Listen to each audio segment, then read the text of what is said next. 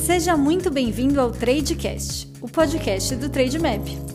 Fala pessoal, sejam todos muito bem-vindos ao Tradecast, sim, o podcast do Trademap. E essa voz estranha que vocês estão ouvindo hoje é porque eu vim aqui tapar um buraco, quem sabe, que o Rodolfo não pôde participar. Mas tudo bem, acho que está valendo. Eu espero agradar vocês com o nosso bate-papo de hoje, porque Hoje, o nosso convidado é o Bruno da Alfa aqui, e a gente vai explorar um pouquinho é, o cenário macro, também algumas posições não diria polêmicas, mas eu acho que vocês demandam bastante é, informação sobre essas ações, então a gente vai conseguir ter uma resenha bem interessante sobre isso.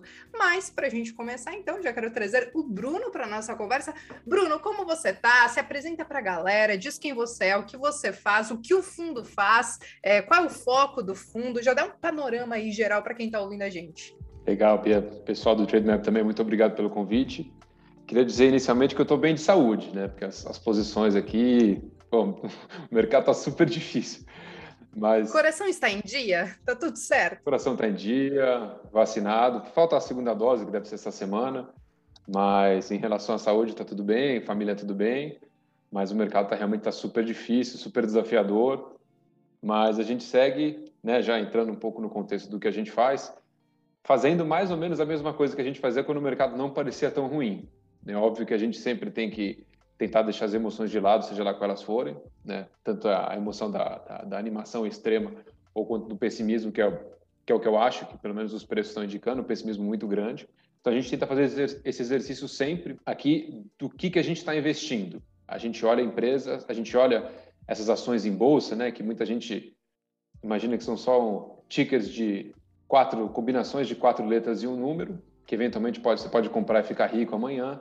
Então a gente não enxerga nosso portfólio assim, a gente enxerga como um, um apanhado de empresas, de boas empresas, e quando a gente faz a conta né, do quanto a gente imagina que elas podem valer, normalmente são estimativas bem acima do, do, dos preços que estão negociando, principalmente agora, né, contra essa queda recente. Então, assim, a gente, quando faz essa estimativa, né, que é boa parte do nosso trabalho aqui, a gente coloca todas as informações que a gente consegue imaginar né, que possam impactar essa tese de investimento e essa empresa. Vale frisar esse ponto, né? A gente enxerga tudo como uma empresa. Então, assim, a gente brinca sempre que se a padaria aqui da esquina fosse listada em bolsa, a ação dela estaria caindo seus 20%, 30% nos últimos três meses, independentemente se o fluxo de cliente estivesse melhor ou pior, independentemente se ela estivesse conseguindo repassar os preços em relação à inflação que tem sido alta. Então, assim, o mercado no curto prazo ele não quer muito saber o que está acontecendo com as empresas. Ele fica muito no modo de a hora que tenho medo eu vendo a qualquer preço e a hora que eu estou animado eu vou comprar a qualquer preço. Eu ia te questionar justamente sobre isso, Bruno, porque muita gente fica muito preocupado no curto prazo, mesmo que eventualmente a, a estratégia seja pensando no longo prazo. Só que no curto prazo tudo influencia, né? O que acontece na China influencia, a política influencia, mas acho que no longo prazo, o que acaba falando mais alto, pelo menos para a maior parte das empresas que estão na nossa bolsa, você concorda ou você tem algum outro ponto de vista que eu acho, pelo menos, que o que importa no longo prazo, ou enfim, o que vai impactar no, nos preços e no, no, crescimento, seja das ações, mas também dos negócios, acaba sendo o lucro das empresas, mas no curto prazo tudo influencia, né? Como que você vê essa questão? Esse ponto que você colocou é bem pertinente. Influencia o preço, não necessariamente influencia a empresa. Porque qual é a interpretação que os investidores fazem né, quando você tem um risco de crise na China? Ah, se tem um risco de crise na China, né, isso é a derivada da derivada da derivada. Aí a, as empresas brasileiras que eventualmente vendem para lá vão vender menos, aí o fluxo cambial vai ser menor, né, porque vão ter menos dólares lá fora para serem trazidos para cá, aí o dólar vai subir, o dia que o dólar sobe a inflação é impactada, e com a inflação impactada a economia fica pior, então é por isso que eu vou lá e vou resolver vender as empresas que, num primeiro momento, não tem absolutamente nada a ver com isso. Então, assim, o que a gente precisa a gente entende essa sequência de impactos, só que a gente também não pode tomar a valor de face uma notícia e já imaginar que tudo aquilo pode acontecer do dia para a noite. Né? Senão, a gente aqui ficaria. No... a gente nunca investiria, eu diria. É porque existem frases célebres né, de investidores, se não me engano, essa, não lembro se é do Peter Lynch ou do Buffett, né, que, o, que o mercado, o mercado bull, né, o mercado que sobe, ele sempre escala um muro de pessimismo. Né, porque a gente abre o jornal sempre com viés pessimista. Tem um livro super legal do Steven Pinker, né, que eu chamo Iluminismo Agora, se não me engano, na tradução em português, e que ele vai contando sobre os grandes feitos da humanidade dos últimos 100, 150 anos. Então, assim, a mortalidade infantil em 1900 devia ser 40%, e hoje ela é muito próxima de zero. né, o percentual de pessoas que viviam na pobreza era enorme. E hoje em dia é o menor percentual da história. Em termos de percentual, não em termos populacionais, porque a população tem crescido muito. Só que assim, falar isso não vai vender jornal. Você vai chegar no dia seguinte e falar assim, a mortalidade infantil continuou caindo. E no dia seguinte continuou caindo. E assim, provavelmente você não prenderia a atenção das pessoas. E a atenção das pessoas seria capturada por aquele jornal que vendesse alguma coisa que, que pode mudar o nosso dia, uma coisa violenta, uma crise. Então, assim, se a gente sempre computasse todos os riscos no horizonte que são passíveis de se acontecer, e imaginar os riscos que a gente não enxerga, né, porque quem poderia falar de uma pandemia né, do, do, nível que a gente teve ali no começo de 2020? Então, se a gente sempre fizesse esses exercícios do que pode impactar, a gente não sairia do lugar. A gente ficaria parado, porque tudo tem risco, tudo pode acontecer. Então, o que a gente precisa é sempre contrastar o que os preços estão dizendo, é, dentro dos cenários que a gente consegue vislumbrar. Não, a gente não vai ficar contando que vai cair um meteoro na Terra. Mas, assim, ele pode cair. Só que, como eu falei, se a gente ficar contando que ele vai cair, a gente não vai investir nada. Trave não faz absolutamente nada. Trave não faz absolutamente nada. Agora, pensando na questão dos fundos, Bruno, quais são as principais estratégias que vocês adotam? Basicamente é long only? Vocês têm algum fundo diferente que tem alguma estratégia diferente? Sim, a gente tem, a gente tem dois fundos, um chama long, é, Long Bias, outro Alpha Key Long Only Institucional mas os fundos são relativamente parecidos. Né? Nos dois casos, a gente vai lá, acha boas empresas, é, e eu acho que acima de boas empresas, a gente tenta encontrar bons investimentos, tá? porque acho que são duas coisas que não necessariamente elas se conversam, pelo menos de maneira muito simplificada. É, tem gente que acha que boa empresa é sempre um bom investimento, e isso não é verdade. É, se a gente pegar a Apple, é uma baita empresa, a ação ficou 15 anos sem andar. Então, assim, eventualmente você ficar exposto ali ao, ao ciclo pós-iPhone, mas assim, comeu o pão que o diabo amassou entre 1990 e, e 2004, 2005. Eu acho que é o famoso estar certo na hora errada é também estar errado no fim das contas, né? Então você tem que estudar muito bem o timing e preço, né, no fim das contas. A empresa nunca deixou de ser boa, o Steve Jobs nunca deixou de ser bom, por mais que nesse ciclo ele tenha saído e voltado. Ela sempre inovou muito, inovou tanto lá no, no computador pessoal como no, na, na, parte musical, né, do iPod, depois, posteriormente, com o iPhone, todo mundo conhece a história. Mas, assim, por janelas longuíssimas, ela, ela não foi um bom investimento. Né? Então, assim, não, não necessariamente a questão do time, mas como você falou, a gente tem que entender muito bem o que está precificado.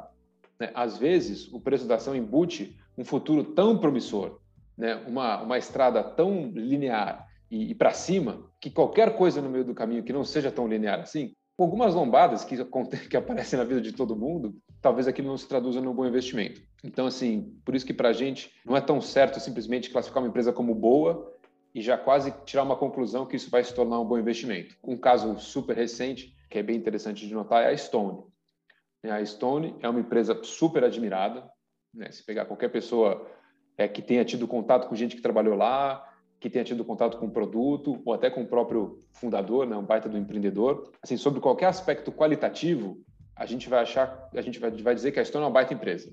É, acho que sem dúvida nenhuma, é quase que impossível refutar essa, essa hipótese que ela é uma boa empresa. Só que quando a gente pega ela ali no começo do ano, ela estava sendo avaliada em mais ou menos 100 bilhões de reais, era o valor dela. 100 não, 150 bilhões de reais, né, que é o, é o valor, mesmo valor do Santander, um pouquinho menos, menos do que o Bradesco, uma empresa que deveria dar ali seus um bilhão de reais de lucro, mais ou menos, um pouquinho mais do que isso. Então você fala, bom, talvez ela consiga crescer muito, de fato, né, a ponto de valer 150 e hoje em dia só lucrar um, um e meio. Talvez ela continue e, e tenha o um lucro de 4, 5 daqui a alguns anos. Mas assim, não pode ter susto. Qualquer coisa no meio do caminho, o mercado vai falar assim, acho que eu paguei caro demais, talvez esse crescimento não seja tão acelerado, né, que nesse caso não foi nem crescimento, esse caso foi queda de lucro que ele teve nos últimos trimestres. E aí a queda da ação, a gente fica sem pai nem mãe. Ela cai 10, cai 15, cai 20, cai 30 e você continua fazendo a conta e achando ela cara. Achando, pô, mas a proposta de risco retorno aqui não parece boa ainda, porque Sim. o cara que valia 150 bi para lucrar um bi, aí digamos que o lucro dele cai 10%, que é pouco, né? Cai 900, mas ele ainda continua sendo um cara extremamente valioso por tanto de lucro que ele gera. Aí você fala, bom, então vou, a ação tem que cair 30%. Né? Se, a, se a ação cai 30% e vai para seus, sei lá, 100, 105 bi, ela continua super cara ainda. Sim. Para os 900 milhões de reais de lucro que ela pode ter. Então, por isso que essa queda, quando isso acontece, né, e quando existe quase que uma desmistificação de uma tese, assim, a queda pode ser muito grande. E a empresa continua a mesma. Ela simplesmente teve um tropeço, teve um problema lá com o crédito, eles eventualmente tinham algumas estimativas que se concretizaram, que é algo totalmente do jogo, é algo é quase que esperado, na verdade, né, que que isso aconteça no meio do caminho. Esses percalços eles vão acontecer e eu, e eu diria que os grandes vencedores são aqueles que que conseguem superá-los, né? Que, que a vida de ninguém é só notícia boa, é só coisa que dá certo. E aí a ação cai 70%, assim, que é o que a Stone deve ter caído nos últimos três, quatro meses.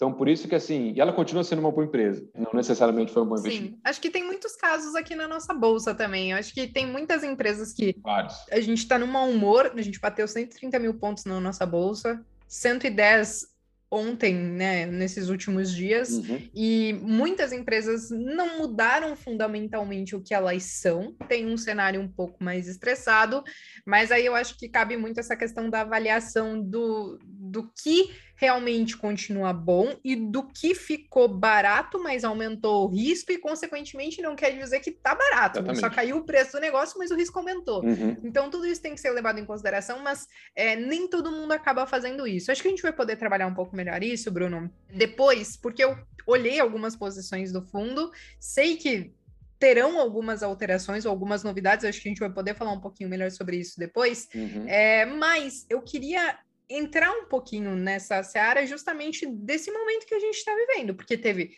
muita empresa, a bolsa como um todo, né? Ela sofreu queda, tá num mau humor, muita gente já começa a ficar um pouco mais cético, taxa de juros subindo, muita gente já falando, ah, não quero ficar nessa bolsa que só cai, vou para renda fixa e sei lá, prefiro imobilizar meu dinheiro por 4, 5 anos ou botar num pré que você nem sabe para onde vai a taxa de juros se vai ser um bom negócio, mas começam a aparecer todos esses questionamentos.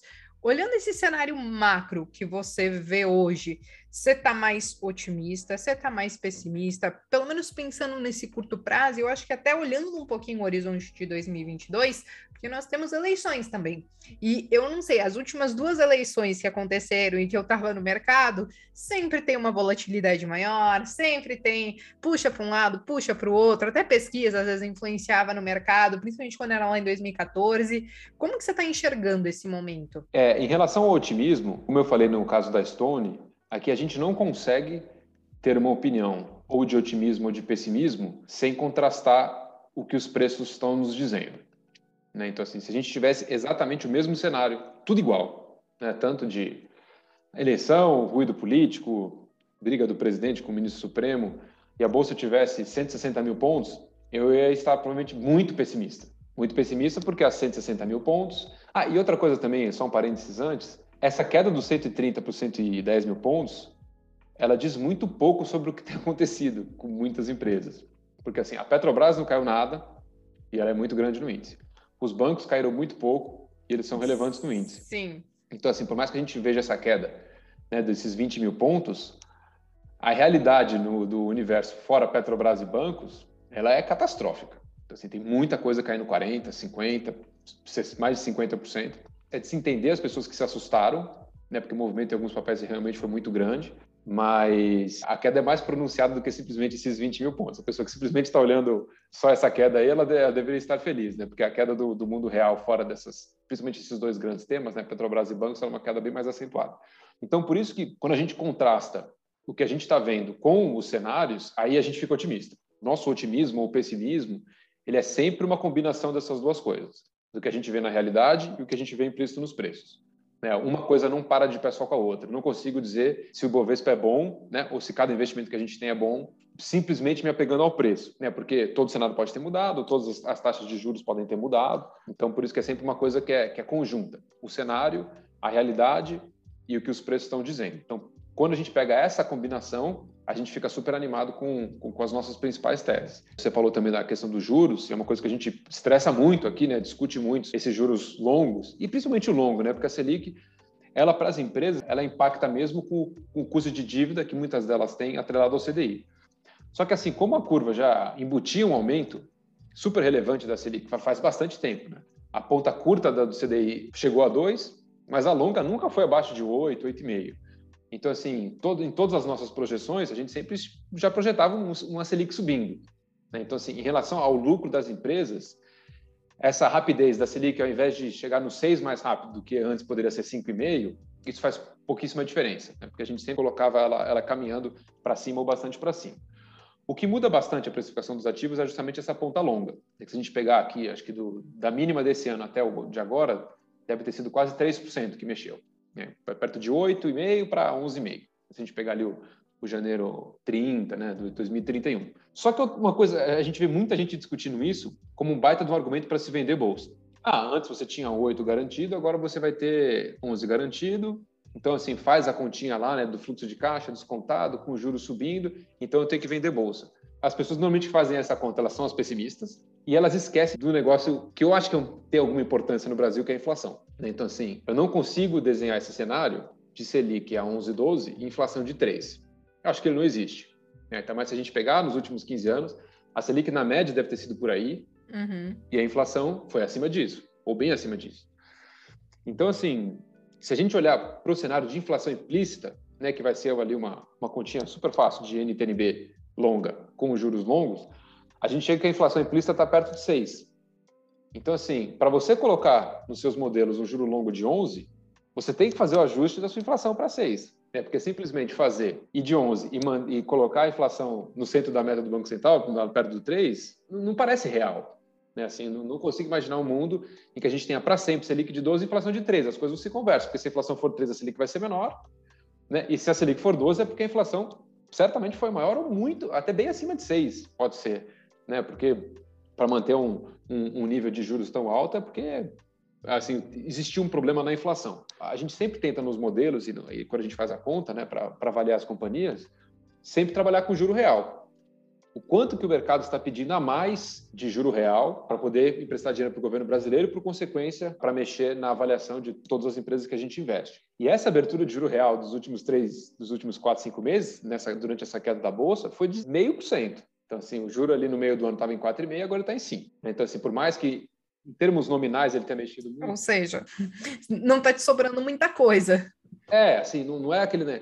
É porque é fácil de vender o discurso pessimista que o juro foi de 8 para 11. Só que dentro desse movimento desses 3%, quase dois terços disso, talvez um pouco mais, é de inflação. E que para as empresas que a gente investe, importam, importa menos. Né? Porque, assim, pelo menos do, do nosso portfólio, eu diria que a grande maioria a gente tem uma tranquilidade grande que elas têm capacidade de repassar preço. Sim. Então, assim, a inflação passa a ser um problema menor para elas. É, esse é um questionamento que muitos acabam fazendo. Se existem algumas empresas ou se investir em algumas empresas na Bolsa, você consegue se proteger indiretamente, vamos dizer assim, quanto a essas questões da, da inflação, entendeu? Eu acho que justamente olhando esse ponto de, de algumas empresas, sei lá, você vai pegar Via Varejo, Magazine Luiza, será que essas empresas elas conseguem repassar preço? Será que elas conseguem colocar isso na conta? Como que você vê isso? Assim, eu diria que se a Magazine Luiza existe até hoje, né, se eu não me engano, ela foi fundada em 57, é porque ela tem capacidade de repassar a inflação. Né? Porque assim, os ciclos inflacionários que o Brasil passou desde a fundação da empresa não foram poucos. A gente está falando de ciclos de hiperinflação, ciclos de inflação persistente e alta, então, assim, dos mais diversos patamares de inflação o Brasil já teve durante esse período, né? em períodos de inflação super baixa, períodos de inflação excessivamente alta, períodos hiperinflacionários, e a empresa está aí. Então, assim, eu diria que as empresas que estão em bolsa, né, porque o Brasil é um país muito grande, às vezes a gente perde isso de perspectiva. A Polônia, se eu não me engano, tem mais de mil ações listadas. Nem sei quanto é o PIB da Polônia, mas é uma fração do que é o Brasil. E o Brasil tem, de fato, sei lá, 200, 300 empresas. Tem mais tickers listados lá, mas tem um monte de coisa que não dá para investir, tem um monte de ONPN que conta, parecem duas empresas, mas não são. Então o Brasil ele é muito pouco representado na bolsa. Na verdade, assim, as empresas que chegaram lá, elas são provavelmente as melhores das melhores das melhores dos seus respectivos setores. Né, por mais que seja muito fácil bater em empresa listada, né, para a gente aqui do alto da nossa arrogância de Excel, falar assim, ah, a margem é ruim, tá, não está crescendo tanto quanto eu gostaria. Se o cara é listado, é porque provavelmente ele passou por um crivo, né? Darwiniano de competição muito relevante e foi um dos sobreviventes, a ponto de, de, de, ser listado em bolsa. Então, assim, dentro do universo de bolsa, alguma empresa não ter a capacidade de repassar a inflação, pode acontecer em alguns casos, mas eu diria que eles são raros. Eu diria que, assim, toda a horda de competidores de cada uma, ela vai morrendo, os, quem não tem capacidade vai morrendo, vai morrendo, vai morrendo, vai morrendo, uhum. e as que estão lá já foram as sobreviventes de ciclos passados, e sempre ciclos superinflacionários que o Brasil teve, Mas a gente também não pode simplesmente tomar isso como verdade, né? Que porque elas conseguiram, elas vão, e a gente tem que voltar para o número, para as contas e para o que elas têm no balanço para saber se essa capacidade ainda está lá. Né? Porque, de fato, a inflação pode ser muito corrosiva para a empresa que não repassa. É, você sabe que eu acho que tem um, um, outro ponto que às vezes acaba alimentando esse discurso um pouco pessimista até quanto à questão de bolsa, e aí eu até queria aproveitar e emendar isso para pedir sua opinião, porque tem alguns estudos que saíram e tal, que desde o plano real, no fim das contas, o CDI a juro real, descontando a inflação, Sim. ele acabou ganhando no nosso índice Bovespa. O índice Legal. Bovespa com 5,8%, 5,9% é ao ano em média de juro real e o nosso uhum. CDI de 9%. Só que desde o plano real, a gente pegou a década de 90, que você tinha taxa de juros acima de 40%, você tinha hiperinflação, foi um momento ímpar da nossa história. E que, enfim, acho que para acontecer isso de novo, sei lá, acho que é algo muito, muito, muito difícil mesmo. Uhum. Só que aí as pessoas elas olham um pouco esse histórico e acham que não. Então, isso quer dizer que bolsa de valores é um investimento ruim, porque ele está perdendo para o CDI. Uhum. Só que, claro, a gente está pegando uma janela de tempo onde nós, historicamente, tivemos uma taxa de juros muito alta. Claro que eu acho que esses últimos anos, esses 2%, é, enfim, foram um pouco irreais, enfim, não, não sei, acho que. Não sei se alguém acreditou que a gente realmente conseguiria sustentar isso por muito tempo, mas ainda assim, a gente não tem aquelas taxas de juros da década de 90.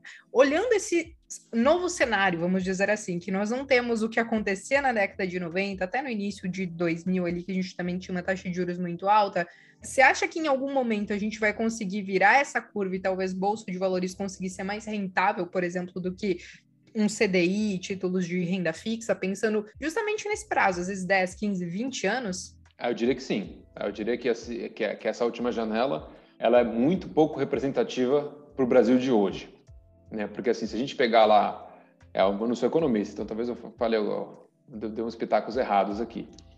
Mas assim, o, o Brasil precisava de uma taxa de juro muito alta para conseguir estabilizar minimamente a inflação. Então assim, essa foi a saída que o governo conseguiu construir ali, principalmente o Fernando Henrique ministro e depois ele como como presidente, para dar algum tipo de credibilidade para a moeda. Então assim, o que, que eu preciso fazer para as pessoas e para os investidores de fora não acharem que a gente vai entrar mais uma vez nessa espiral inflacionária. Aí fizeram a, a mágica né, da URV, para quem não sabe, vale a pena estudar, porque realmente é um negócio quase que é muito mais psicológico do que econômico, né, o que fizeram com a URV. Mas o jeito de manter isso por prazos mais longos foi naturalmente ter uma taxa de juros mais alta. Ó, pessoal, você pode mandar seu dinheiro para o Brasil, mas a gente vai ter que pagar muito caro por isso, né, seus 30%, seus 40%. Então, assim, foi um trade-off que o, que o governo da, da, da, da época escolheu para conseguir ter um controle maior da moeda e, por consequência, ter um controle maior da inflação.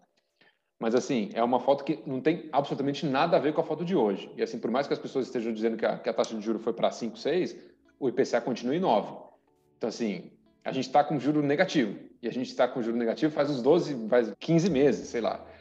Né? Então, assim, Sim. por isso que é, naquela época a gente tinha o IPCA de. O IPCA era baixíssimo, para 3, 4, se não me engano, com juro de 40. Então você estava falando de, assim, de muitos e muitos e muitos pontos percentuais de juro real.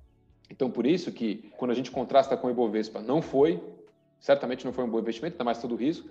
Só que a gente volta para aquele ponto que o Ibovespa ele não reflete bem a foto da economia brasileira. Ele é simplesmente um apanhado de grandes empresas e que se pegar nesse ciclo grande da década de 90 e 2000, eram basicamente as empresas de commodity.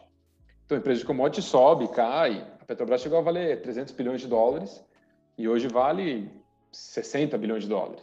Né? Isso, isso em, em, em 15 anos. Então, assim, são empresas muito mais cíclicas, é, são essas que têm, têm seu grande valor.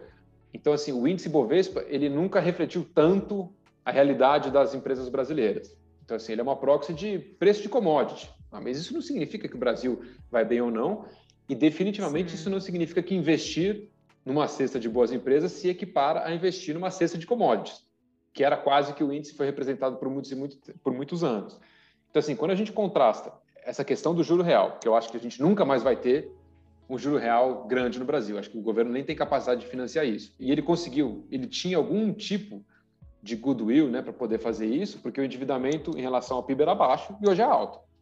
Então, hoje não pode se dar o luxo de ter um juro, um juro real enorme, porque o governo tem, tem conta para pagar. Então, ele não pode simplesmente, ah, eu vou, vou ter uma Selic alta, vou ter minha despesa de dívida super alta e a minha receita, que é que ela está vinculada à inflação, né, o deflator mais a inflação, ela está rodando num nível muito mais baixo. Isso, isso não vai acontecer mais. E não só pelo Brasil, mas pelo mundo. Né? Se você for investir em qualquer lugar do mundo, é juro real negativo para bastante tempo. É muito difícil de imaginar que o Brasil, pela condição de fragilidade fiscal que tem hoje, vai conseguir suportar taxas de juro real por muitos e muitos anos. Então, assim, acho que a foto de trás ela é diferente por conta dessa questão de juro real.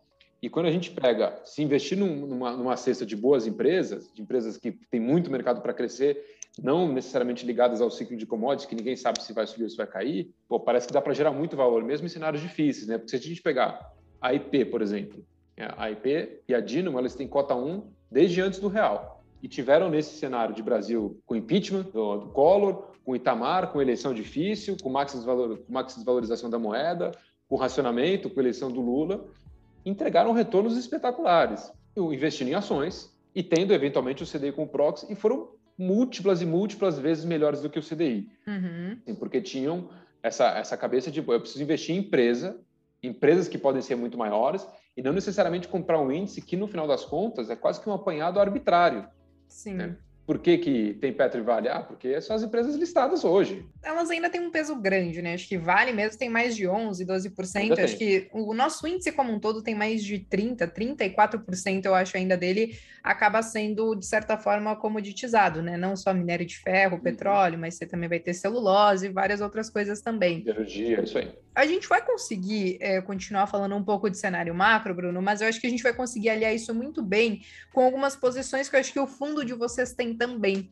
Porque eu vi que tem Via Varejo, você tem B3, você tem Vale, é, talvez alguma coisa venha a mudar é, aí na próxima divulgação da, da carteira de vocês, mas eu acho que são empresas que muita gente acaba perguntando nesse momento, que muita gente uhum. acho que faz um paralelo com o cenário atual que a gente está vivendo e talvez tenha até uma certa dificuldade de enxergar no longo prazo, por exemplo, porque você vai pegar Via Varejo, por exemplo. Ela é uma empresa que, enfim, acho que ela, pelo menos no, no último Investor Day, né, foi ali no início do ano, eles falaram, poxa, encerramos ali o nosso turnaround e eles têm que se provar agora ao longo dos próximos anos.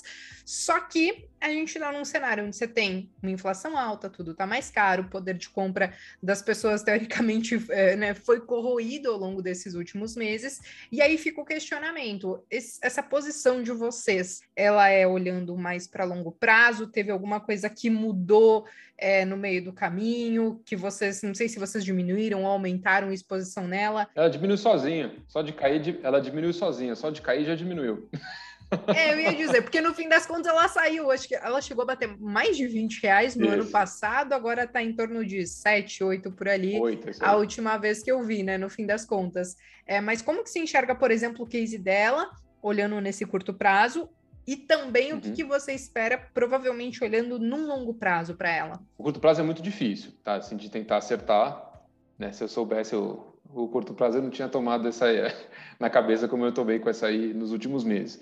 Mas assim, quando a gente olha a tese de investimento em, em prazos maiores, é, é, sempre baita no clichê falar de longo prazo, né? Mas Sim. assim, a Via Varejo hoje, o que está precificado, né, pelo tanto que ela tem de receita e de potencial de rentabilidade do negócio e quanto ela vale, ela é uma combinação de ela nunca mais vai crescer com ela nunca vai ser rentável.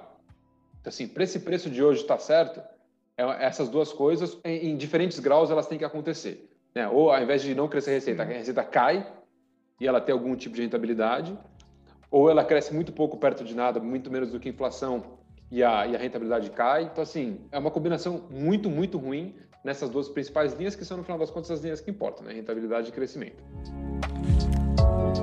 A nossa tese de varejo nunca foi a gente imaginar que ele vai ser o grande vencedor do e-commerce brasileiro, né? que ele vai ser o único sobrevivente, né? que ele vai ser a Amazon brasileira. Nunca foi. Na verdade, o nosso investimento é assim, a gente vê aqui ativos que fazem com que ele tenha uma diferenciação grande em alguns segmentos e o preço está me dizendo que esse cara vai morrer. Esse, o preço está me dizendo que esse cara vai acabar. E assim, só que faz nove trimestres que ele ganha market share no e-commerce, seguidos. Né? Pelos nossos estimativas e acompanhamentos, no, nesse último trimestre agora, no terceiro, ele deve ter crescido o dobro do que cresceu o Magazine Luiza no online. Aí você fala, bom, mas ainda assim o mercado então tá, esse cara hoje está crescendo mais do que o principal concorrente, uhum. aí ele vai parar de crescer em algum momento, vai começar a cair em algum momento, e aí sim o preço vai estar tá certo, aí sim tudo isso justifica esses 12 bilhões de reais que ele vale em bolsa hoje, com seus 40 de faturamento. Existe um cinismo que eu até entendo por parte do mercado em relação ao via varejo, é que essa gestão nova assumiu a empresa em 2019, no segundo semestre de 2019. Aí assumiu, a empresa estava extremamente bagunçada. O Cassino não fez o trabalho que deveria, para vocês terem ideia, 80% dos processos trabalhistas que a empresa tem, eles vinham de um escritório só. Caramba. Um escritório que basicamente fazia a via varejo de caça-níquel. E acho que até hoje tem alguns não recorrentes ainda, inclusive no balanço com essas questões e... trabalhistas, né? Que acho que acabou pesando, Exatamente. inclusive, no último resultado, né? É, no último, o questionamento do mercado sempre fica essa, né? Ah, é o não recorrente que tem sempre, então é recorrente. Sim. Então, assim, é, em relação a esses processos, a, a empresa também, no, no caso do, do Cassino, na gestão anterior, tinha um approach para o processo trabalhista muito diferente do que o approach correto, que é não pago nunca, só o dia que a justiça bater aqui na minha porta. Só que esse, para a gestão do passivo trabalhista no Brasil, ela não é a melhor opção. A melhor opção é, ainda mais para uma empresa que tem, que tem muitos casos, ela consegue fazer um estudo direitinho de qual é o melhor momento para quitar cada processo, é, ah, esse processo aqui, por conta do salário, do cargo, eu tenho que fazer a proposta depois de 14 meses. Esse depois de 18 esse eu tenho que fazer na hora. Nunca deixar para o fim. Deixar para o fim é a opção mais sedutora, porque você não vai pagar nada naquele momento, mas você vai contratar uma bola de neve no momento seguinte. Então, quando a empresa assume, ela tinha muitos problemas, esse é só um deles. Mas, assim, tem um outro crasso também. O, o site da, da Via Varejo caiu na Black Friday de 2018. Então, esse pessoal que chegou lá em agosto sentiu uma missão de não fazer o site cair em 2019. Então, assim, era muito problema para arrumar e seis, sete meses depois veio a pandemia né, que pega o cara em cheio, por mais que ele tenha conseguido reverter parte das vendas ali no online, né, no Me Chama no Zap, no e-commerce, o cara tem mil e poucas lojas e 40 mil funcionários. Assim, isso pesa, não tem como não pesar. Então, aonde a gente concorda com o mercado, é relativamente difícil de calcular quão rentável esse cara pode ser. Porque esses dois últimos anos da gestão é tudo não recorrente mesmo.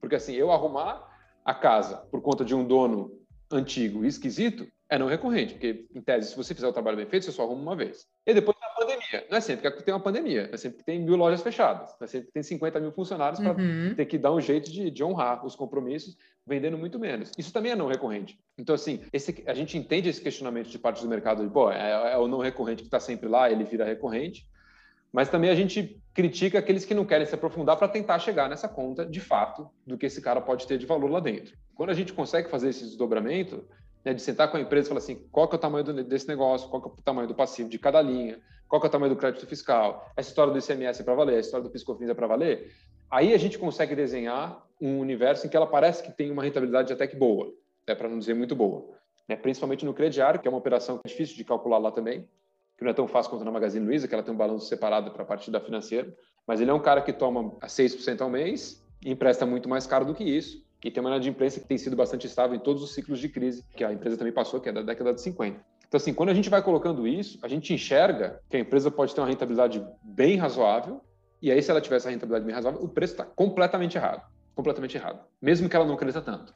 Assim, a gente passa a ser muito menos dependente de um baita crescimento para que ela se torne um bom investimento, por mais que ainda esteja conseguindo crescer bastante. Eu acho que você trouxe um ponto bem relevante, Bruno, que é justamente a questão de olhar para o case não como aquele case que vai ser, por exemplo, a próxima Magazine Luiza, né? Até porque você está num setor que ele é extremamente competitivo. Você tem Mercado Livre despontando, você tem a própria Magazine Luiza, via varejo, acho que ela tem ganho cada vez mais, né? Essa questão de market share tem aí alguns objetivos de chegar a mais de 20% acho que de market share nos próximos anos. Tem os asiáticos, tem a Shopee, tem a AliExpress, tem um monte. É, a Amazon também fincando os pezinhos dela de, de vez, né? Então, assim, acho que você tem uma concorrência muito grande, mas eu acho que é muito por esse ponto que você está falando, né? Você tem um preço que diz uma coisa e que talvez pode apresentar um certo potencial, apesar de que nesse curto prazo a coisa pareça não muito boa, né? O pessoal fica muito descrente com, com os cases em si. Eu acho que com, com varejo varejo como um todo, porque não foi só a Via Varejo que sofreu no uhum. mercado. Uhum. A gente teve Magazine Luiza, todas as empresas também tiveram quedas relevantes. E eu acho que é muito mais por esses ruídos de curto, né? A tese de vocês, acho que é olhando um prazo um pouco maior uhum. e, enfim, olhando a empresa em si, considerando que eles vão conseguir passar por esses cenários um pouco mais turbulentos, que por mais que eles pareçam nesse curto prazo, né? Agora, falando de outros cases, e tem um que eu acho que esse foi. Eu, eu só tô pegando o case que ultimamente caiu, entendeu, Bruno? Esse é o uhum. negócio. Tá certo, vai falar de coisa boa aqui, é fácil. É, é, é o que você tava falando da notícia antes, entendeu? Vender notícia, notícia boa não vende. É, não vende, não vende. Vai falar, ah, então o braço subiu, próximo assunto. É, tipo, ah, beleza, e daí que subiu, entendeu? Não, é porque eu acho que é, esses cases, principalmente quando a gente fala de bolsa, é interessante trazer até para acalmar a galera. Uhum. Não é que a notícia é ruim, é porque é para acalmar a galera em eventuais situações. Não, e é assim que se aprende também. Porque assim, quando a gente compra o negócio sobe, é muito difícil de tirar um baita de um proveito, assim. É difícil, porque pode ter acertado por tanta coisa que nem era aquilo que você imaginava antes, mas assim, o ser humano não vai fazer esse processo de reflexão ultra. Ah, eu acertei por aquilo. É, é assim, acertei, beleza. E é no erro que a gente aprende muito, assim. Aí para você tentar avaliar o que é o erro, né? o que a gente julga aqui, só antes, acho que já sei qual que você vai perguntar, mas a gente julga aqui como um erro o que, que eu poderia ter feito diferente dado as informações que eu tinha na época. Uhum. Então, assim, julgar uma decisão só pelo resultado não é isso que nos melhora e nos engrandece e faz a gente evoluir como investidor. Vou dar o exemplo do poker aqui. A pior mão do poker de todas é o 2 e 7 de naipes diferentes. Então, se você vem lá no Texas Hold'em, que é o poker mais famoso, se você vem com 2 e 7, você tem a pior mão de todas. Pior, pior. Ruim de fazer sequência, para baixo, para médio? Não dá para fazer, não dá para fazer sequência. É. Não dá para fazer sequência, porque a, de, a sequência é de 2 a 6. Naipes diferentes não dá para fazer flush. Se, vier, se tiver par, você os pares mais baixos. Só que você pode pegar, vir com 2 e 7 e apostar tudo. Aí o, o, seu oponente pode ter a melhor mão de todas, que é o par de as. Acho que ele vai ter 85% de chance de ganhar. Se você vai um contra um. E aí vira 3-2. Você vai ter uma quadra. E você ganha, você ganhou o jogo. Se a gente simplesmente avaliar pelo resultado, a gente vai falar que o cara jogou bem. Só que, assim, olhando friamente, com as informações que ele tinha antes de saber o resultado do jogo, ele apostou bem ou não? Na minha opinião, ele não apostou bem. O risco-retorno, né? Que você começa a avaliar. E, e, não só isso, é qual a capacidade de fazer isso de maneira recorrente. Porque se ele, fizer, ele acertou essa essa vez, não dá para você fazer isso 30 vezes seguidas. Depende se eu for a pessoa com par de as, eu vou dizer que eu sempre perco com par de as, Bruno. Eu vou dizer que é o seguinte, juro, juro, nessa pandemia o que a gente mais jogou foi é, poker online, a gente fez o nosso grupinho ali valendo uns pila, e eu perdi alguma vez, inclusive com trinca de dois e par de as na mão, eu, viu? Podem, quando for comigo, tiver dois e sete, podem dar win. Fora isso, esquece. É, mas é, você tem um ponto. E aí, assim, nesse caso, se for 80-20, não lembro exatamente qual é a probabilidade. Mas o cara vai ganhar 20% das vezes. Eu acho que nesse caso com 2,7 é até pior do que, o, do que 20. Então ele vai ganhar 15% das vezes. Então se ele fizer 100 apostas dessas, ele vai ganhar 15. Vai ganhar 16, vai ganhar 14, dificilmente vai ganhar 20. Então a gente tem que entender e refinar os nossos processos para que eles sejam replicáveis em múltiplas e múltiplas apostas, porque esse jogo que a gente está aqui, ele não termina nunca. Nunca. Né? A nossa vida é isso, achar boas empresas, e o dia que a gente acha o investimento maturo, a gente vai lá, vende vai atrás de outro. Então a gente precisa de um processo replicável e a gente precisa avaliar e mudar e evoluir esse processo. E não simplesmente ficar julgando pelo resultado. Porque se a gente estava do lado certo da sorte, a gente não pode atribuir aquilo a um acerto. Eu não posso virar para o cara que apostou com 2 e 7 e bater palma e falar, pô, você jogou super bem. Não, não jogou. Estava simplesmente do lado da sorte, porque isso não é replicável para múltiplas e múltiplas sequências de, de, investimento ou de aposta, no caso do poker. Então, a gente, a gente é muito cuidadoso em, em tentar avaliar a decisão com o nível de informações que a gente tinha na época, para a gente tentar fazer diferente do que a gente fez com as informações que a gente tem hoje. Então, por isso que, assim, se amanhã, eventualmente, a gente consegue ter a conclusão que a Via Varejo não tem capacidade de competir, né, que as outras empresas são tão maiores, que têm muito mais acesso a capital, e ela simplesmente vai morrer pelo caminho, é questão de tempo, a gente vai vender. Isso foi um erro, um erro de investimento. Vamos lá, o que a gente pode fazer para avaliar esse tipo de coisa nas próximas vezes? E aí é para isso que serve uma carteira diversificada também, né, Bruno? Porque é muito. Eu acho que. Exatamente. Claro, é ótimo quando você pega um ano de 2016 a 2020 que a bolsa só subiu e que praticamente 99% da sua carteira deu certo. Mas uhum. eu acho que não é comum isso, né? Não. Eventualmente você vai ter cases bons e você vai ter alguns que nem tanto, que vão azedar o caldo e você vai ter que pular do barco antes que a coisa fique pior no fim das contas, né? E aí é por isso que eu acabo trazendo essas questões. Porque quando a gente fala de Via Varejo, muita gente fica preocupada. Se você imaginou que eu ia falar de Vale, então, né, Vale é outro case que eu acho que as pessoas elas ficaram preocupadas por conta desses últimos movimentos, principalmente lá na China. E até mesmo pela questão de preço. Se a gente considerar, e eu não sei se efetivamente é isso que vai acontecer, mas que talvez a gente não volte a ver nesse curto prazo o minério de ferro acima de 200 dólares, ele fique mais ou menos nesses patamares que a gente está vendo hoje, como que está essa questão de risco-retorno de vale e principalmente essa questão da volatilidade que ela está trazendo, né? Porque eu digo que quando você vai investir em commodities, em empresas que são comoditizadas, não é para qualquer um, você tem que ter um estômago a mais para você aguentar o, o balanceio dessas ações ações, né? Eu acho que assim, não só em commodities, mas como em tudo, porque as coisas podem dar errado, né? A própria queda de via varejo mostra isso, e não é nada de commodity, é você pensar muito bem no tamanho de cada uma. É um grande ponto que eu, que eu acho que a comunidade de investimento, principalmente essas, essa mais recente, né, do, de influenciadores e, e, e das casas de research, elas batem muito pouco na tecla do tamanho. E para a gente o tamanho é muito importante. Eu diria que talvez a coisa mais importante. É com o tamanho que eventualmente você pode se dar o luxo até de errar mais do que acertar, contanto que você consiga fazer isso dos tamanhos certos, né? que é não errar grande e acertar grande. Simplesmente acertar a direção é um pedaço do trabalho. Mas assim, ah, dado que eu, vai subir, mas quanto que eu tenho que comprar? Né? E é justamente nesse exercício de quanto que eu tenho que colocar que vem os riscos, que vem o que pode dar errado, o quanto que eu aguento esse negócio se, se o preço for contra mim. Então, assim, se eventualmente eu estou super convicto no negócio, mas eu tenho 50% da carteira, e se der errado? Como é que isso contrasta dentro do todo? Então, assim, esse exercício do tamanho de cada uma, que vai envolver muita coisa. Envolve o grau de convicção, envolve o grau de risco, envolve a margem de segurança, envolve como aquilo conversa com outras coisas. Porque se a gente tiver 10 de Maglu, 10 de Via Varejo, 10 de Americanas, a gente não está diversificando nada, né? A gente está meio all-in no e-commerce. Então, assim, tem que ver como as coisas conversam entre si também. Esse exercício para a gente é muito mais difícil e mais importante do que simplesmente achar e chegar num target price e chegar num modelo, porque dentro daquele modelo, que é sempre uma simplificação errônea da realidade, a gente precisa tentar contabilizar para as coisas que a gente não está enxergando. Então, por isso que quando a gente investe em empresas como a Vale, se for para ter uma posição relevante como a gente tinha, é sempre através do universo de opções.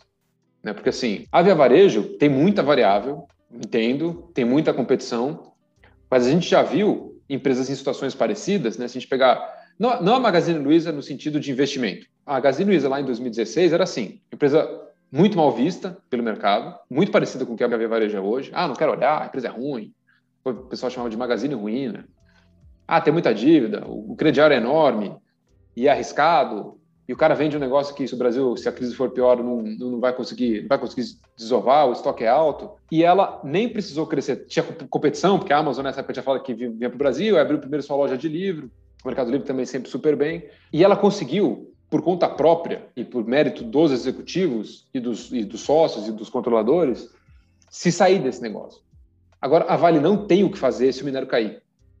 Não tem, não existe um bom executivo que resolva uma empresa que vive de venda de minério se o minério vai de 200 para 50. Não tem. Pode, pode ser, pode juntar assim, Jeff Bezos, Bill Gates, juntar todo mundo lá. Se o negócio central da empresa for fazer minério, ela vai ser dependente do preço que ela vende esse minério.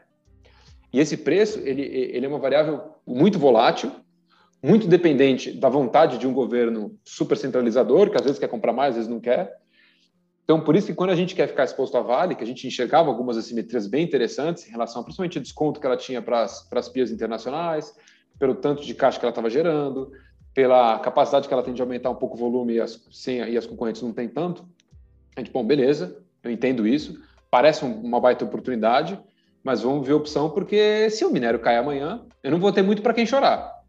Né? E pelo menos para quando, a, quando a, ou a Via Varejo vai mal, ou as empresas domésticas que a gente tem mal, a gente tem, liga para o cara e fala: o que está acontecendo? Você disse que ia fazer aquilo, por que, que não deu certo? A gente avalia por que, que não deu certo, se, se vai, ainda vale a pena ficar ou não.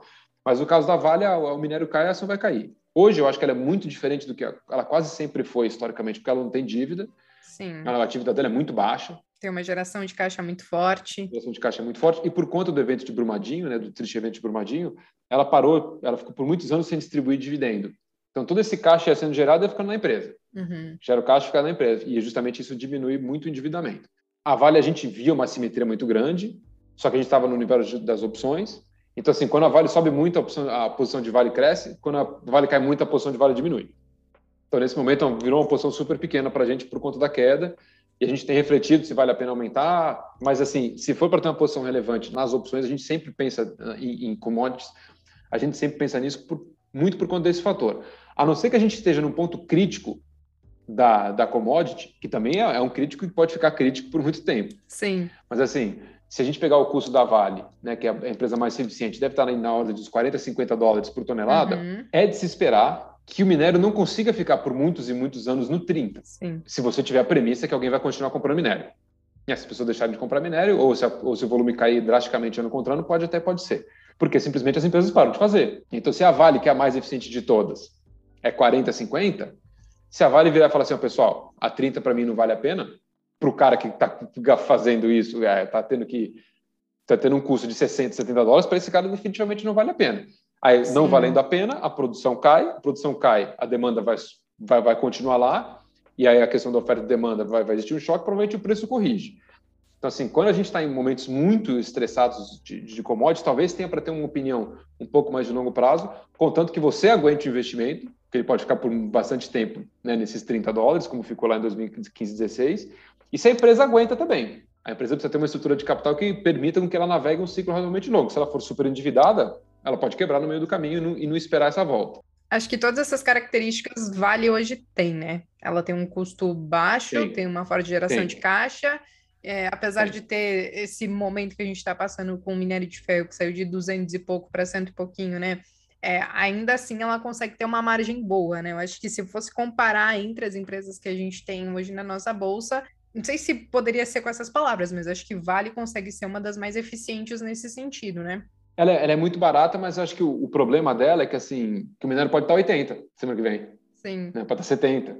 Então, assim, é, como, e ainda mais quando vem qualquer notícia de China, fica tudo. E, e, o, o, problema é que, assim, que é, que é diferente no caso da, do petróleo, por exemplo, é que por mais que exista uma centralização grande né, na OPEP, na, nos produtores, ela é, um, é, é uma commodity muito mais difusa é, tem, tem muito mais produção local, tem consumo local. Os Estados Unidos, pô, a, a, vida inteira dos Estados Unidos, eles foram importadores de petróleo, eles não são mais, né, por conta do, do petróleo de xisto.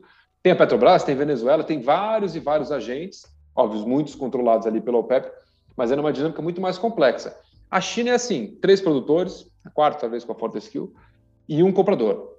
Então, assim, é o governo chinês falando, ó, acelera aí a siderúrgica, o preço sobe. É o governo chinês falando, tira o pé, cai, três, quatro caras que podem fornecer para ele.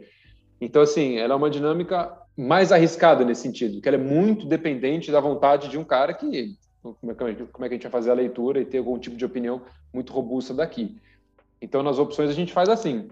Eu quero saber quanto eu posso perder antes, né? E opção, as opções de vale são super líquidas, dá para montar, independente do seu tamanho, você consegue montar posições enormes nas opções de vale e ficar exposto desse jeito. Bom, se o minério continuar aqui ou se o minério subir, eu quero ganhar tanto, se cair, qual que é a minha perda máxima? Então, assim, a gente admira muito a empresa, acha o múltiplo também razoável, mesmo depois da queda do minério, mas a gente ainda prefere tentar capturar isso sabendo quanto a gente pode perder de cara. Interessante. Agora, Vamos falar de coisa boa, Bruno. Quer dizer, não sei, você que decide aí. Eu quis trazer mais esses casos porque eu vi ele lá no portfólio de um dos fundos de vocês. É, mas vocês em breve devem divulgar aí uma carta para o mercado, talvez trazendo algumas novas posições. E aí eu não sei se você consegue trazer alguns spoilers para gente de alguma coisa que talvez não estava na carteira antes e que vai estar tá agora e se isso é pensando num cenário mais de agora do que vocês estão imaginando do que vai ser, sei lá, daqui três, cinco anos, é, e como essas empresas podem performar é, durante esse tempo, né? É, como a gente tem um, um, horizonte razoavelmente longo, é difícil a gente ter uma mudança muito drástica da noite para o dia, a não ser, obviamente, que o cenário mude. Então, assim, hoje uma das maiores posições do fundo não era nessa época, acho que é muito por conta de uma combinação de, de preço e de cenário, é a Rap Vida, é uma empresa que a gente investe quase sempre, desde que o fundo é fundo, só que agora ela é a maior posição do fundo, né, nas últimas poucas semanas, né, principalmente depois que começou essa história do protocolo de hidroxicloroquina, que os caras tentaram colocar isso como protocolo oficial, e aí a ação, a gente fez, fez a conta agora há pouco, perdeu 20 bilhões de reais, né, se a gente somar Rap Vida e Intermédica, por conta dessa notícia. Não foi por conta de mercado, foi simplesmente por essa notícia, o quanto que ela caiu a mais do que o índice, daí da ordem mais ou menos 20 bilhões de reais. a gente acha que não, não faz muito sentido. Qualquer tipo de sanção que ela possa vir a ter, multa, para a gente não, não conversa em quase nada com esses 20 bi que ela perdeu. E a gente continua achando que é uma empresa muito boa, empresa dominante, que está no preço que não, não estava há bastante tempo.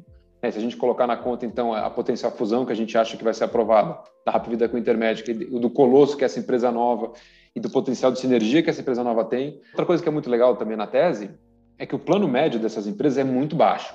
As empresas são prestadoras de serviço, plano de saúde, elas são donos do hospital, né? elas são quase integralmente verticalizadas, não inteiramente, mas elas cobram assim, tem planos de 150, 160 reais. E essa empresa nova, como vai ser muito mais eficiente, porque vai ter um monte de coisa ali que vai deixar de existir, ela vai até poder ter planos mais baratos do que isso. O que a gente acha muito interessante dessas duas empresas, aqui eu posso falar rápido intermédio, mas no futuro próximo elas serão as mesmas empresas, muito provavelmente. É que quando o Brasil foi mal, se a gente pegar o ciclo 2015 a 2021, foi talvez o momento que as empresas mais cresceram. Por quê? Porque ela vai chegar num plano regional, o cara vai estar enforcado, o hospital vai estar enforcado, e ela conseguiu comprar tanto planos de saúde regionais quanto hospitais em preços que ela provavelmente não compraria se o Brasil estivesse bem. O poder de consolidação que ela teve num Brasil que não ia bem é muito grande. É muito, uma vantagem muito grande que ela tem perante os competidores pela escala. Quando o Brasil vai mal, as pessoas saem dos planos de saúde caro, vai sair do Bradesco, vai sair da Sul América, vai sair da Mil e vão atrás de um plano mais barato. Quem tem um plano mais barato, a Vida Intermédia. Então, assim, a empresa cresceu muito de maneira inorgânica e capturando essas vidas dos planos mais caros quando o Brasil não ia bem. Aí você pergunta, pô, e se um dia o Brasil for bem, né? Talvez nunca aconteça, mas se um dia o Brasil for bem. Aí a gente tem uma piscina de 170, 170 milhões de pessoas que não têm plano de saúde. Então, hoje o Brasil tem 45, mais ou menos, milhões de beneficiários e 165 milhões de pessoas que estão no SUS. Então, assim, qualquer renda adicional que esse pessoal da piscina do SUS tenha, eles vão querer certamente um plano de saúde. Eu diria que é sonho, assim, é prioridade para as pessoas que conseguem chegar num patamar em que caiba no bolso, é ter um plano de saúde. A primeira empresa que vai estar lá com um plano de 150 reais é essa empresa combinada. Ele é um cara que vai dando o seu jeito. Né? Assim, eu não vou falar que ele é totalmente blindado ao cenário macro, por mais que ele tenha sido. Se a gente pegar o ciclo de 2015 a 2019, foi uma catástrofe em termos de PIB, mas foram os anos que, ele, que essas duas empresas foram muito bem. Hoje a gente vê essa resiliência do lado macro, se as coisas realmente piorarem, o cara vai dar seu jeito, e se as coisas forem bem, o cara também vai dar seu jeito. Né? E acho num preço que faz muito, faz bastante tempo que a ação não negocia quando a gente olha em termos de múltiplo e se colocar as potenciais sinergias com a da, da fusão, Sim. então é o múltiplo que ela deve ter negociado logo depois que abriu o capital, ali em 2018. A gente tinha certamente nessa época, mas hoje é uma posição que a gente tem. Aí das outras que, é a gente vai comentar lá são a Via está lá no comentário, a Sequoia está lá no comentário, a gente já tinha nessa época também, a gente pode falar um pouco. Acho que de posição nova a gente tem a Energisa e a Eneva.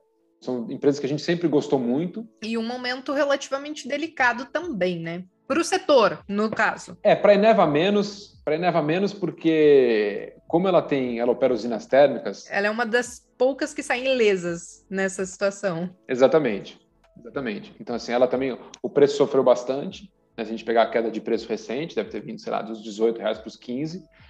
Sempre foi uma empresa que a gente namorou, a gente já investiu lá atrás, por ser uma empresa que apresentou um baita de um crescimento interessante e rentável nos últimos anos, o mercado já dá muito benefício da dúvida para ela. Então, assim, são poucas vezes que ela dá chance de investir, porque sempre que a gente faz as contas, fala, Pô, mas é caro, é caro. É, e, e, assim, agora, por conta dos eventos recentes, tanto a, a, a ainda não está fechado, né, que ela vai conseguir levar uma operação da Petrobras lá de Urucu e, e outras coisas que têm acontecido, a gente conseguiu real, realmente entender um pouco mais essa questão das opcionalidades, essas outras coisas que a empresa pode vir a fazer. Então, assim, ela se tornou uma posição relevante recentemente. É uma empresa que, como eu falei, a gente conhece, sempre gostou, mas a gente precisava assim de mais convicção nas contas e acho que é de, de uns meses para cá a gente conseguiu ter e também tem esse aspecto do racionamento, mas assim a gente não está investindo nela por causa disso, simplesmente a tese pelo que a gente enxerga de, de upside.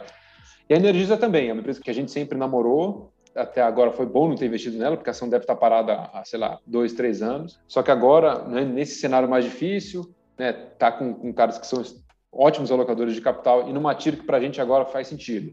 Né, quando a gente coloca outras variáveis na conta, uma tira ali, o cara pode ter um retorno real perto de 10%, para gente, a NTNB está 5%, né, então a gente está falando de 5 pontos acima da NTNB, esse cara tem um monte de contrato no IGPM também, que é um pouco mais blindado se o dólar continuar desvalorizando. Então, é uma empresa também que a gente sempre namorou e agora parece ser mais interessante. São essas são as novas, assim, mas das outras continuam mais ou menos parecidas em tamanhos diferentes. Achei muito interessante, achei que a tese de Rap Vida também faz muito sentido tudo isso que você trouxe, Bruno. Acho que, como você tinha falado, nós precisaríamos de umas três horas de podcast para eu poder conversar tudo que eu queria conversar com você hoje, mas eu espero que você volte mais vezes. Mas a gente já está se encaminhando para o nosso final. É, já estamos aqui há quase uma hora, passou muito rápido desse nosso bate-papo. Eu tinha muitas outras coisas para perguntar, principalmente sobre o fundo em si, mas eu acho que para a galera que quer conhecer um pouco mais, é claro que eu vou pedir para você trazer as redes sociais, mas também vocês podem utilizar a própria lâmina de fundos do Trademap, que você consegue ver no detalhe as características do fundo, as posições do fundo, lembrando né, da defasagem de três meses né, da, da divulgação da carteira. Mas como que a galera faz para te encontrar, Bruno, para saber um pouco mais sobre o fundo? Tem Instagram, tem Twitter. Como que a galera entende a cabeça de vocês para também entender um pouquinho mais do fundo? Legal. É, eu diria que o, acho que o Instagram é a, é a, plataforma que a gente mais tem conseguido ter essa troca né, com, com, com, as pessoas que querem saber um pouco mais. Lá tem muito conteúdo, mesmo que às vezes não esteja no Instagram, tem o link para alguma outra plataforma, né? A gente já participou do Stock Pickers, do pessoal do Thiago, a gente já participou do, do Radiocast com o pessoal do Felipe Miranda, já participou de um monte de, de outros lugares que podem ajudar a pessoa a entender mais como a gente pensa, mais do que a gente faz né, e são todos conteúdos longos, assim, para quem quiser de fato se aprofundar, não é vídeo de dois, três minutos, não. A gente também está no Twitter, também está no, tá no LinkedIn, mas acho que o Instagram é principal. O nosso site também reúne bastante coisa, reúne os comunicados mensais, reúne as nossas cartas anuais. Nas cartas anuais, a gente sempre tenta sair um pouco do dia a dia ali, de que, que a gente está achando, etc. Tenta trazer um, ou algum evento, alguma coisa um pouco mais fora da caixa. Então, é, são leituras legais também para conhecer um pouco mais do nosso perfil. E, pô, super aberto, assim, para quem quiser, entra lá, manda mensagem. A gente tem recebido mensagem com, com, bastante frequência, pessoas perguntando. Ontem mesmo me perguntou, pô, mas por que você gosta mais de Via Varejo do que Magazine Luiza? E, assim, é sempre uma conversa super tranquila. A gente não tem medo de falar de posição, não é escondido. Se a CVM tiver atraso, pode perguntar atual que a gente fala, não tem problema nenhum. Qual que é o arroba de vocês lá no Instagram? Alfa aqui Capital, tudo junto. Alfa com PH, que de chave, capital. Exatamente. Boa. Bom, pessoal, vocês podem acompanhar então o pessoal do Alfa aqui no Instagram, no site deles, em todas as informações é, de outros sites e outros links interessantes. Então, tem lá no Instagram deles. Vou chamar a Natália para trazer as redes sociais do Trademap para vocês seguirem a gente também. Acompanhe nossas redes sociais para ficar por dentro de tudo sobre o Trademap. No Instagram, arroba Trademap. No nosso canal do YouTube, youtube.com barra TradeMapHub. Nosso Twitter, arroba TradeMapApp. E é isso, Bruno. Queria realmente agradecer que você aceitou o nosso convite e conseguiu elucidar algumas questões sobre algumas ações, sobre o cenário atual. Acho que você conseguiu trazer um pouquinho mais de paz no coração para quem está ouvindo a gente aqui nesse momento. Então, só queria agradecer também é, para todo mundo que acompanha a gente até o final desse Tradecast. Vejo vocês então em um próximo episódio.